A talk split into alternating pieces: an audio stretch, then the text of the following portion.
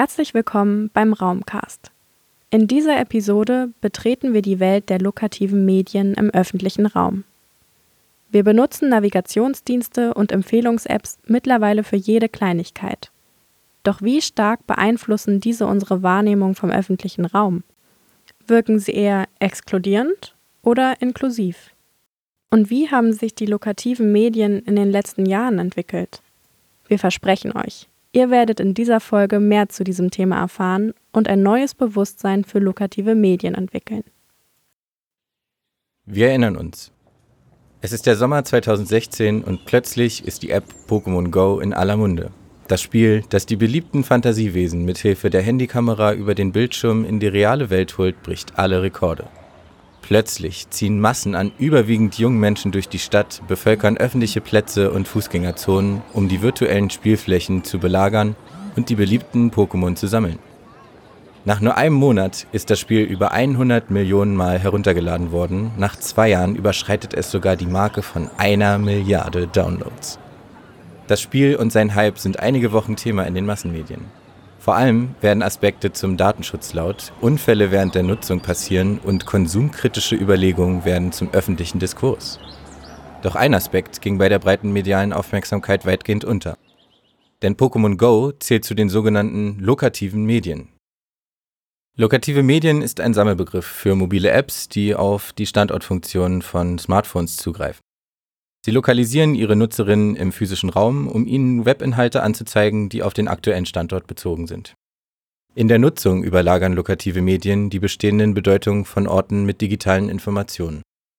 Nicht nur Mobile Games wie Pokémon Go zählen zu dieser neuen Art von standortbasierten Medien, sondern auch Kartendienste wie Google Maps, Online-Bewertungsdienste wie Yelp oder Foursquare, selbst Online-Dating-Apps wie Tinder, mit denen potenzielle FlirtpartnerInnen in der Nähe gefunden werden können, zählen dazu. Aber warum genau sind diese lokativen Medien so interessant? Und warum haben wir den Begriff noch nie gehört? Lokative Medien geben dem öffentlichen Raum neue Bedeutungsebenen und ändern auch unsere Wahrnehmung und unser Empfinden im Raum.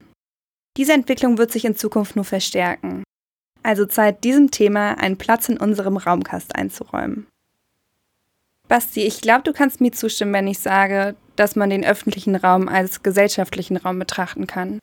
Auf jeden Fall. Der öffentliche Raum hat definitiv eine große Bedeutung für das Zusammenleben in Städten. Der öffentliche Raum ist aber auch strukturiert, anhand von Bedeutungen, die Stadtbewohnerinnen ihm zuschreiben. Diese Bedeutungen entstehen auf unterschiedliche Art und Weisen, zum Beispiel durch Erfahrungen, Kultur, durch die Erziehung oder eben auch durch Medien. In einer Stadt, gerade in einer Großstadt wie Berlin, begegnet man sich größtenteils als Fremder oder Fremde und reagiert eher distanziert auf seine Umgebung. Die Stadtbevölkerung splittert sich in soziale Welten auf. Der US-amerikanische Soziologe Anselm Strauß beschreibt die Stadtbevölkerung zum Beispiel als gesellschaftliche Gruppierung, die durch ein oder mehrere spezifische Kernaktivitäten zusammengehalten werden. Hm, würden wir uns dann beispielsweise als Hochschulstudierende demnach auch als eine soziale Welt definieren lassen? Genau, und unsere spezifische Kernaktivität in diesem Fall wäre das Studieren. Insbesondere in Großstädten bilden verschiedenste soziale Welten ein Mosaik mit unterschiedlichen, aber auch teilweise gegenläufigen Einstellungen und Werten. Hier geht man doch eigentlich erstmal davon aus, dass es zu Konflikten kommt, oder nicht?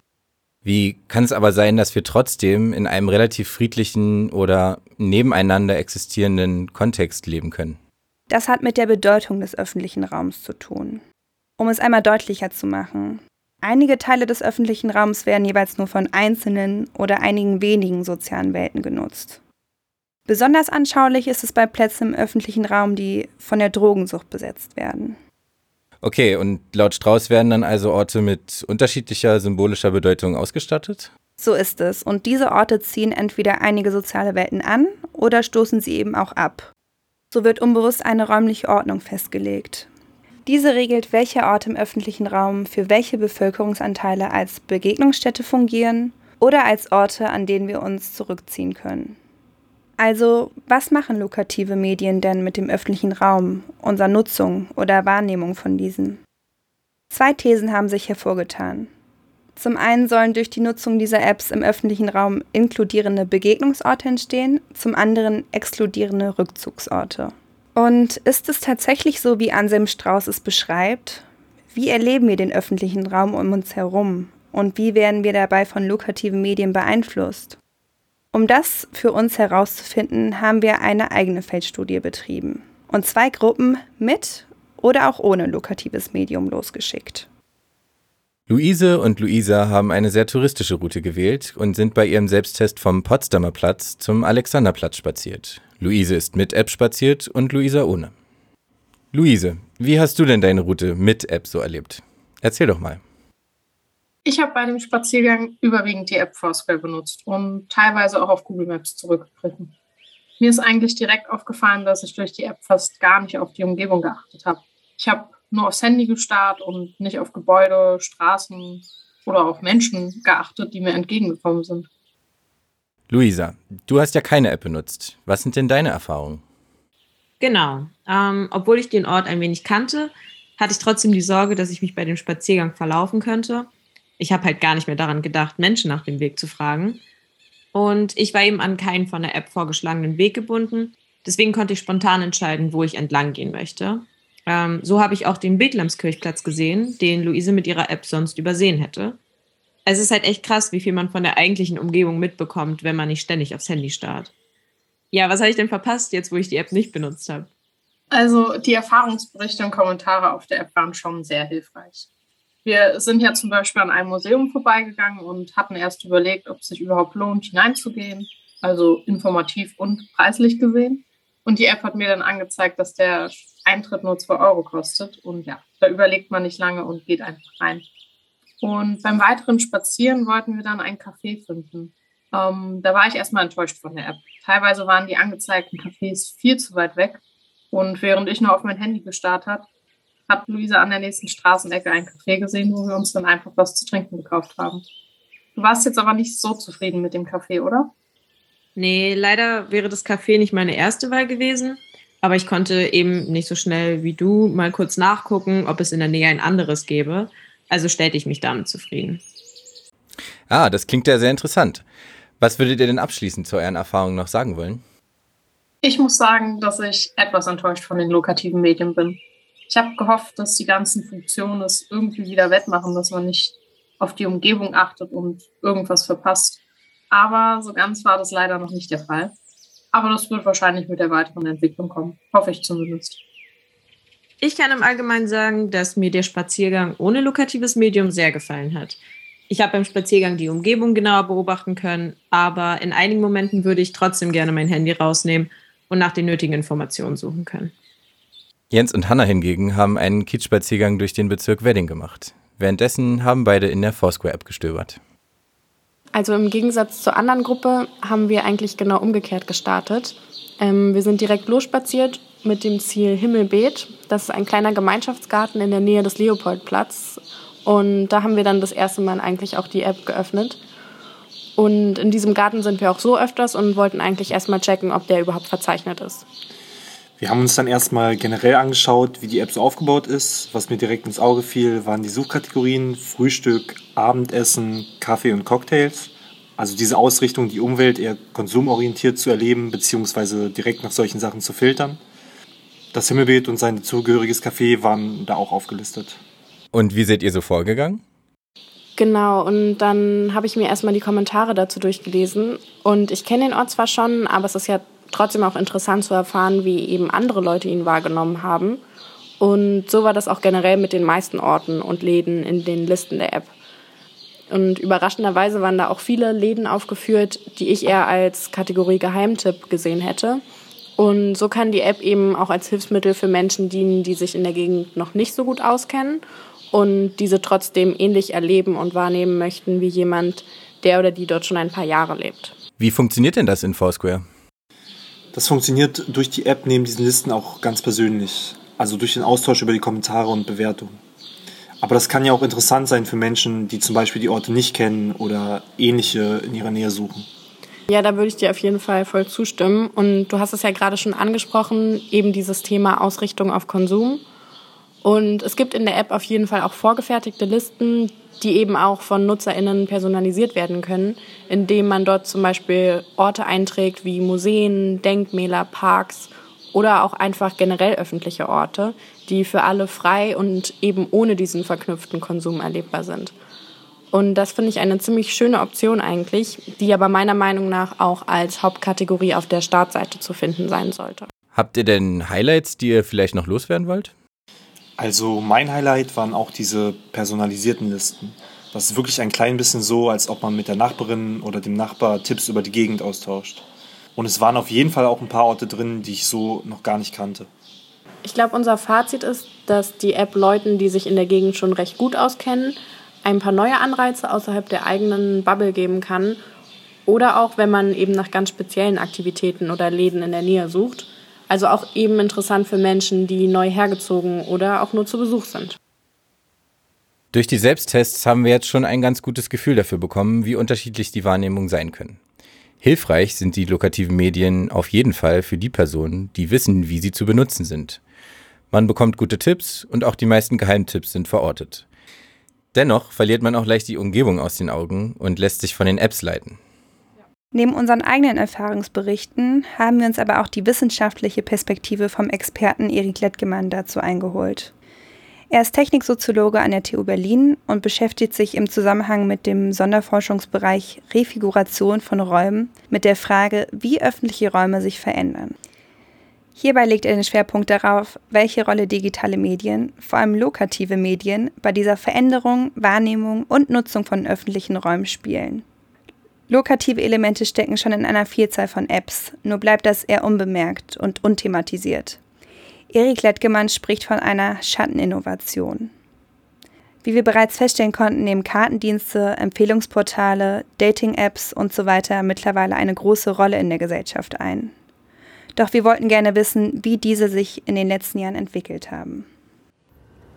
Also das Spannende für einen Soziologen ist, dass das so eine Art Schatteninnovation ist, von der man irgendwie gar nicht so richtig was mitbekommen hat, dass sich alle möglichen Apps und Software inzwischen so lokative Elemente haben. Also ich habe mal ein Seminar gemacht und wir haben nach Apps geschaut, die keine lokativen Elemente haben. Und selbst Wikipedia hat inzwischen für in seiner App-Version für Smartphone die Funktion, dass man eine Karte aufmachen kann und sich anschauen kann, was um einen herum für Einträge sozusagen verortet sind und dass man sich da anschauen kann, was das für Gebäude sind, äh, die um einen herum und so weiter. Es gibt kaum noch irgendwie Software, die ganz ohne so lokative Elemente auskommt. Also vor allem keine Apps für Mobilgeräte. Und das hat kaum jemand so richtig auf dem Schirm gehabt. Also da ist dieses Denken immer noch sehr stark, dass in unserer Gegenwart der Raum eigentlich immer weiter zusammenschrumpft, weil die Transporttechnologien einerseits so immens schnell geworden sind, dass man innerhalb von 24 Stunden um die ganze Welt reisen kann und im Internet sowieso alle miteinander vernetzt sind. Also da, da gab es immer die Vorstellung, dass so in der digitalen Moderne der Raum eigentlich an Bedeutung verliert. Und lokative Medien, das ist das Spannende daran, geben dem Raum wieder neue Bedeutungen. Außerdem ist es natürlich sozialwissenschaftlich interessant, dass lokative Medien ein riesiges Geschäftsfeld geworden sind. Also mit äh, lokativen Daten, wo Leute sich aufhalten, wie sie sich bewegen, Empfehlungen abgeben, machen sowohl Apple, Microsoft, Facebook, alle versuchen daraus ein Geschäft zu machen und auch so eher, ich, ich sag mal, ein bisschen nerdige Anwendungen wie Foursquare, was wir uns angeschaut haben, macht inzwischen gutes Geld damit, dass sie die Daten, die ihre Nutzer für Foursquare erheben, weiterverkaufen an die Kartendienste zum Beispiel von Apple oder eben Microsoft. Im Rahmen des Projekts Lokative Medien, Inklusion und Exklusion in öffentlichen Räumen wurde das Kamp-Modell entwickelt. Dieses nutzten die ForscherInnen, um die gefühlte Erreichbarkeit von öffentlichen Räumen zu beschreiben. Dazu gehört die Erkenntnis, dass Städte für ihre AnwohnerInnen frei zugänglich sind, aber die meisten öffentlichen Orte nur von einem kleinen Teil der Bevölkerung aufgesucht und genutzt werden. Erik Lettgemann erklärte uns, dass es von unserer Wahrnehmung und von unserem sozial vermittelten Wissen abhängt, ob wir als AnwohnerInnen einen Ort als frei zugänglich sehen. Als Beispiel hierfür nannte der Soziologe uns das Orte, an denen sich obdachlose Menschen treffen, oft von anderen Leuten gemieden werden, obwohl diese Orte Teil des öffentlichen Raumes sind. Das Camp-Modell untergliedert den öffentlichen Raum in drei Räume. Nummer eins, es gibt die Transitorte. Das heißt Orte, welche viele Menschen passieren, sich aber nie lange an ihnen aufhalten. Auch gibt es an diesen Orten keinen wirklichen Grund, sich mit anderen zu unterhalten, außer man fragt nach der Wegrichtung oder der Uhrzeit. Dazu gehören U-Bahn-Stationen und Flughäfen. Als zweites gibt es die sogenannten Plätze. Hierbei handelt es sich um Orte, die zum Beispiel eine historische Bedeutung haben. Dort treffen sich verschiedene Menschen, um gemeinsam zu feiern, politisch zu demonstrieren oder Sportereignisse zu erleben. Drittens gibt es auch Plätze in einzelnen Stadtbezirken, wo die kleinen Szenen sich unter sich treffen, zum Beispiel türkische Teestuben oder Rockcafés. Diese Orte werden wiederum nicht mehr von allen besucht, da nicht alle sich an solchen Orten wohlfühlen bzw. wiederfinden würden. Okay, wir oder zumindest ich verstehe jetzt schon mal das Prinzip des Camp-Modells und damit auch die Wahrnehmung des öffentlichen Raums, die Erik Lettgemann in seinem Forschungsprojekt beschreibt. Dennoch wunderten wir uns, warum er sich gerade für die Foursquare-App entschieden hat. Auch aus den Selbsttests ging diese Frage hervor und es wurden teilweise eher andere Apps wie Google Maps bevorzugt. Er begründete dies so. Also wir haben uns dafür entschieden, ausgehend von diesem Camp-Modell, weil wir dachten, mit so einem Empfehlungsdienst kann man ja im Grunde eine ganze Menge Wissen über Orte im Vorhinein, also kurz bevor man den Ort zum Beispiel betritt oder wenn man unterwegs ist, in der, in der U-Bahn fährt, ähm, einfach schon mal sammeln. Und wir dachten, das ist vielleicht eine Möglichkeit für Menschen, an Orte zu kommen, an die sie sonst nicht kommen und mit Menschen zusammenzukommen, die aus anderen Szenen, anderen Milieus, anderen gesellschaftlichen Klassen und so weiter stammen weil diese Apps es einem ja eigentlich erleichtern sollen, Zugänge zu neuen Orten zu schaffen, indem sie möglichst viele Informationen über diese Orte preisgeben, die andere NutzerInnen vorher an diesen Orten hinterlassen haben.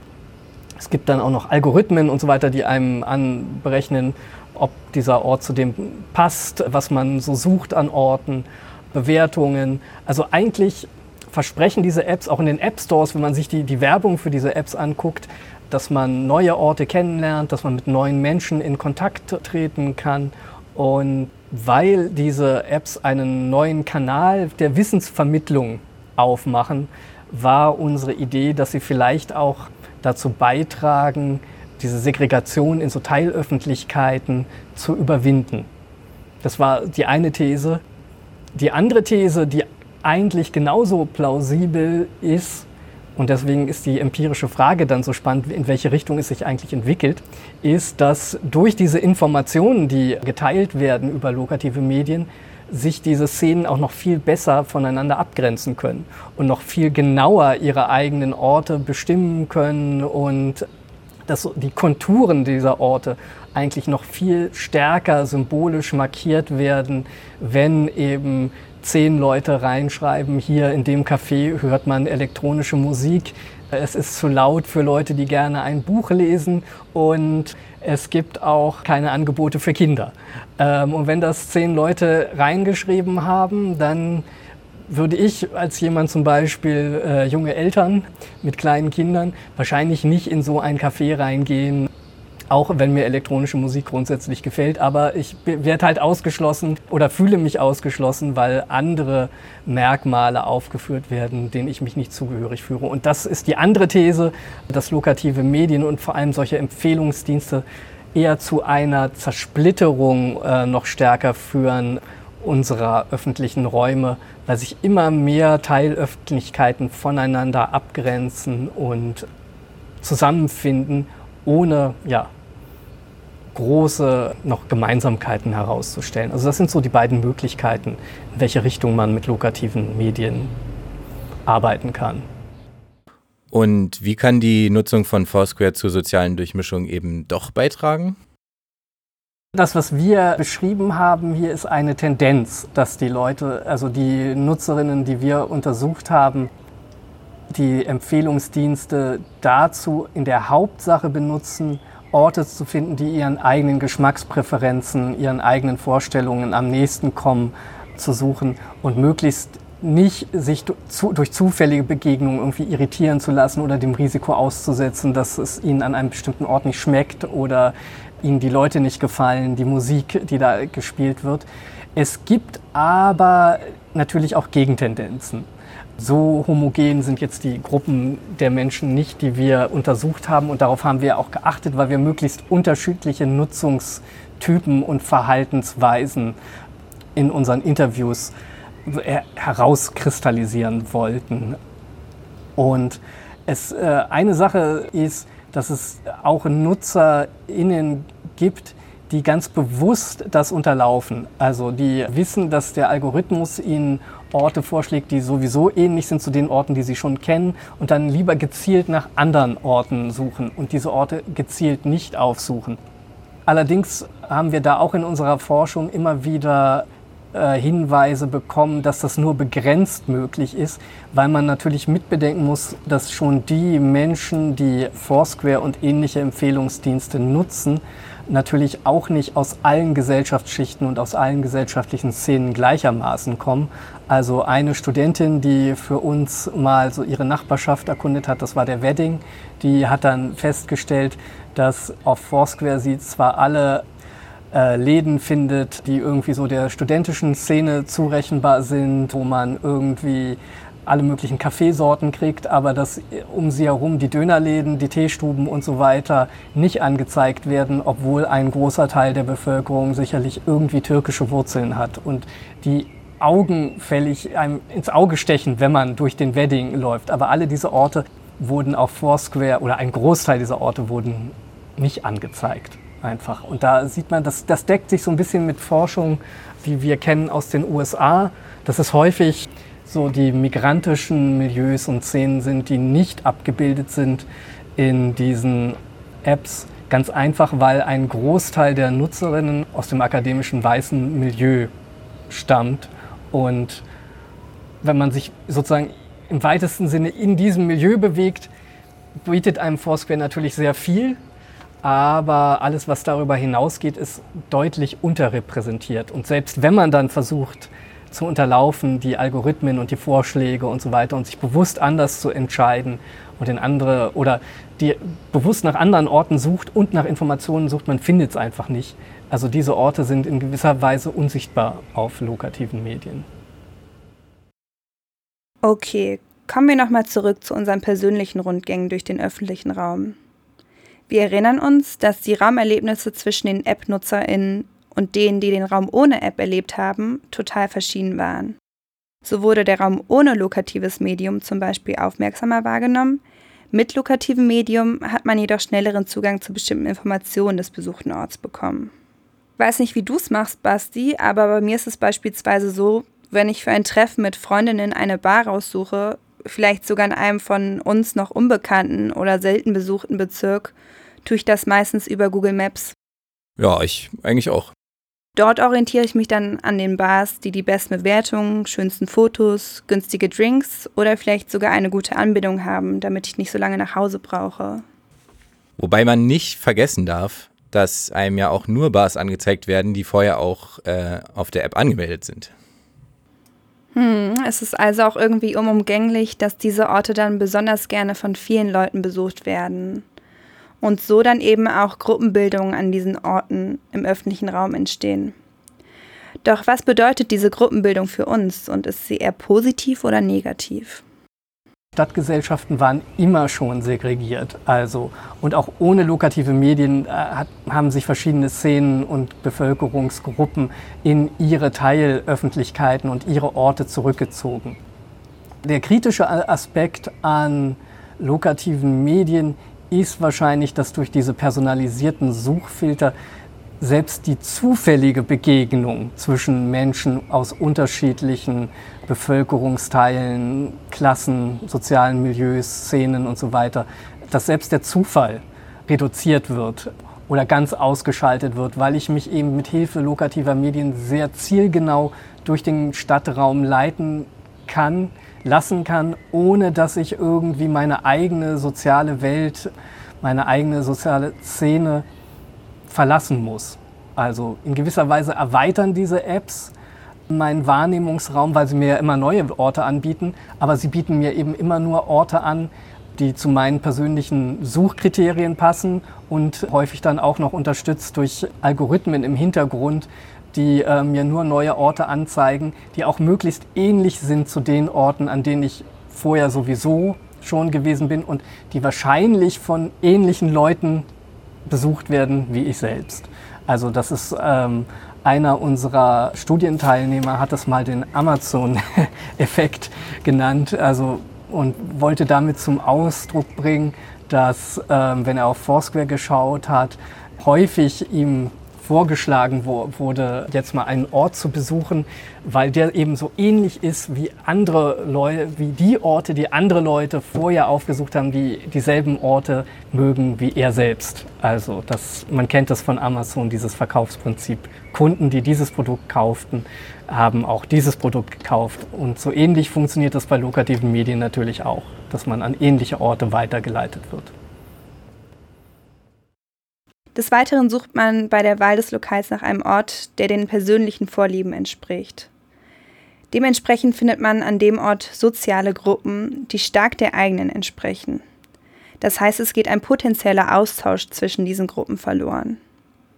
Wir haben jetzt ja viel über Empfehlungsdienste geredet, aber gibt es eine Möglichkeit, wie man diesen Austausch wieder möglich machen könnte? Oder liegt das eher an der eigenen Initiative? Vielleicht sogar durch lukrative Medien in Form von Online-Spielen? Bei lokativen Medien muss man natürlich sagen, dass lokative Medien nicht nur Empfehlungsdienste sind, sondern zum Beispiel auch Spiele wie Pokémon Go. Wir haben sowohl NutzerInnen von Empfehlungsdiensten befragt zu ihrem ja, Bewegungsverhalten im öffentlichen Raum und auch NutzerInnen von ähm, Spielen wie Pokémon Go. Also die Kategorie wäre sowas wie Augmented Reality Spiele. Und da gibt es eher gegenteilige Effekte. Also viele von den Spielerinnen, die wir befragt haben, berichten, dass sie durch das Spielen dazu angeregt werden, einfach erstmal nur durch das Spiel an andere Orte zu gehen, weil sie dort eben bestimmte Pokémon zu sammeln können oder Portale. Also wir haben uns äh, sowohl Pokémon Go als auch Ingress, äh, den Vorläufer in gewisser Weise von Pokémon, angeschaut und Portale und dann auf diesen Portalen setzen ja auch häufig dann äh, Pokémon-Stops und Arenen und so weiter auf, dass sie dadurch erst aufmerksam wurden auf zum Beispiel so Stolpersteine und ähnliches in der, in der Stadt. Und viele berichten, dass sie in gewisser Weise stärker sensibilisiert werden dafür, wie verbunden eigentlich Orte sind, weil man bei den Empfehlungsdiensten ist der Fokus stärker auf einzelnen Orten. Die verstreuen sich über die ganze Stadt und man bewegt sich natürlich auch von einem Ort zum nächsten, aber die Spiele legen einen gewissen Wert darauf aus strategischen Gründen, dass man bestimmte Routen abläuft und bestimmte Wege kurz hält oder eben besonders lang, um besonders viele Pokémons einzusammeln.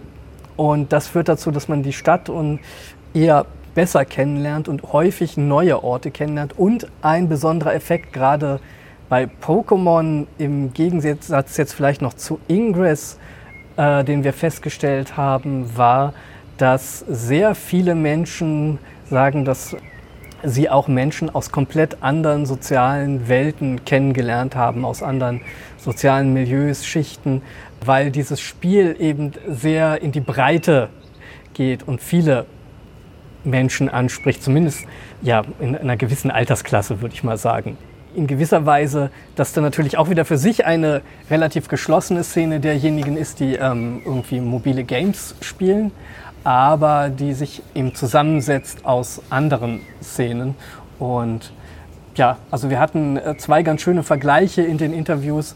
Ein Proband hat das mit einer Kirchengemeinde verglichen, wo irgendwie auch äh, ganz verschiedene Menschen vom Handwerker bis ähm, zum Akademiker verschiedene soziale Milieus zusammenkommen. So ähnlich wie der, der Sportverein war der andere Vergleich, der getroffen wurde, wo auch ganz unterschiedliche Menschen ähm, zusammenkommen. Also eine dieser Gruppen, die wir untersucht haben, da wurde dann immer berichtet von einem Team, das aus einem Architekten und einer Krankenschwester bestand, die sich so im Leben wahrscheinlich nie getroffen hätten, aber über das gemeinsame Pokémon spielen und gemeinsam auf Poké-Raids gehen, da ein gewisser sozialer Kontakt hergestellt worden ist und auch ein gewisser sozialer Zusammenhalt, dass man in diesen Gruppen sich auch gegenseitig mal hilft, irgendwie zum Beispiel beim Umzug oder sowas äh, wurde auch berichtet. Also das ist ganz witzig. Also tatsächlich das, was man eigentlich ansonsten aus so Gemeindenleben oder Vereinsleben kennt. Also insofern ist es wahrscheinlich eine neue Möglichkeit, soziales Zusammenleben zu stiften und soziale neue Beziehungen, Begegnungen zu stiften über diese Spiele. Also man kann auch Ähnliches beobachten. Es gibt ja auch stärker so ein Interesse daran, so Anonymität wieder in den Großstädten zu überwinden auf äh, nebenan.de oder so, diese Webseite. Das ist jetzt kein lokatives Medium im engeren Sinne, die irgendwie mit Standortfunktionen arbeitet, sondern ganz einfach am, am Desktop zu Hause auf dem Computer. Aber dass Menschen auch tatsächlich nach sowas suchen, können wir auch beobachten irgendwie die Anonymität der Großstadt wieder zu überwinden und wieder in etwas überschaubaren sozialen Zusammenhängen zusammenzuleben und sich Nachbarschaftshilfe und sowas zu leisten. Das, solche Effekte bringen digitale Medien auch mit sich. Wie wir gehört haben, lassen sich lukrative Elemente mittlerweile in fast jeder App wiederfinden. Lukrative Medien haben sich quasi, ohne dass es uns einständig bewusst ist, in unser Leben eingeschlichen laut Lettgemann eine Art Schatteninnovation. Sie beeinflusst unsere Wahrnehmung, unser Erleben des öffentlichen Raums, kann Szenen abspalten durch Algorithmen und personalisierte Suchkriterien, also exklusiv Menschen in der eigenen Blase belassen, gleichermaßen aber auch die Angst vor dem Unbekannten nehmen, Menschen und Orte zusammenbringen und dabei helfen, sich zurechtzufinden, also eher eine inklusive Wirkung haben also insgesamt eine Art selektive Erweiterung der eigenen Filterblase. Einige Orte, Restaurants oder Geschäfte können dadurch zu bekannten Hotspots werden, andere aber auch in Vergessenheit geraten. Doch das gab es schon immer. Eine gleiche Stadt kann für unterschiedliche Menschen unterschiedliche Realitäten und Wahrnehmungen schaffen. Also, brauchen wir lokative Medien? Für uns lautet die Antwort nein. Aber vielleicht seht ihr als ZuhörerInnen das anders. Es gibt genug alternative Methoden, um sich im öffentlichen Raum zurechtzufinden. Aber lokative Medien können dabei unterstützen. Um sich eine eigene Meinung zu bilden, könnte man verschiedene Apps benutzen und die altbewährte Kommunikation mit einbeziehen. Es geht aber nicht um eine Alles- oder Nichts-Frage. So kann es in einigen Situationen hilfreich sein, in anderen eher störend. Vielleicht könnte man die Frage eher umdrehen. Brauchen vielleicht sogar lokative Medien uns als DatensammlerInnen? Und abschließend, wir kennen es wahrscheinlich alle, es ist das Ende des Monats, das Datenvolumen ist knapp oder noch einfacher, der Akku ist alle. Da ist es allein schon hilfreich, wenn man sich auch anders in der Stadt orientieren kann als über eine App, oder? Das war die Episode Lokative Medien von Luisa Behrendt, Susanne Schwaner, Jens Gutsche, Hanna Hankel, Bastian Gottwald und Luise Wuttig. Habt ihr Lust bekommen, die Stadt mal anders wahrzunehmen? Probiert's aus, mit Hilfe verschiedener Apps oder mal ganz bewusst ohne. Das war der Raumcast, der Podcast zum öffentlichen Raum.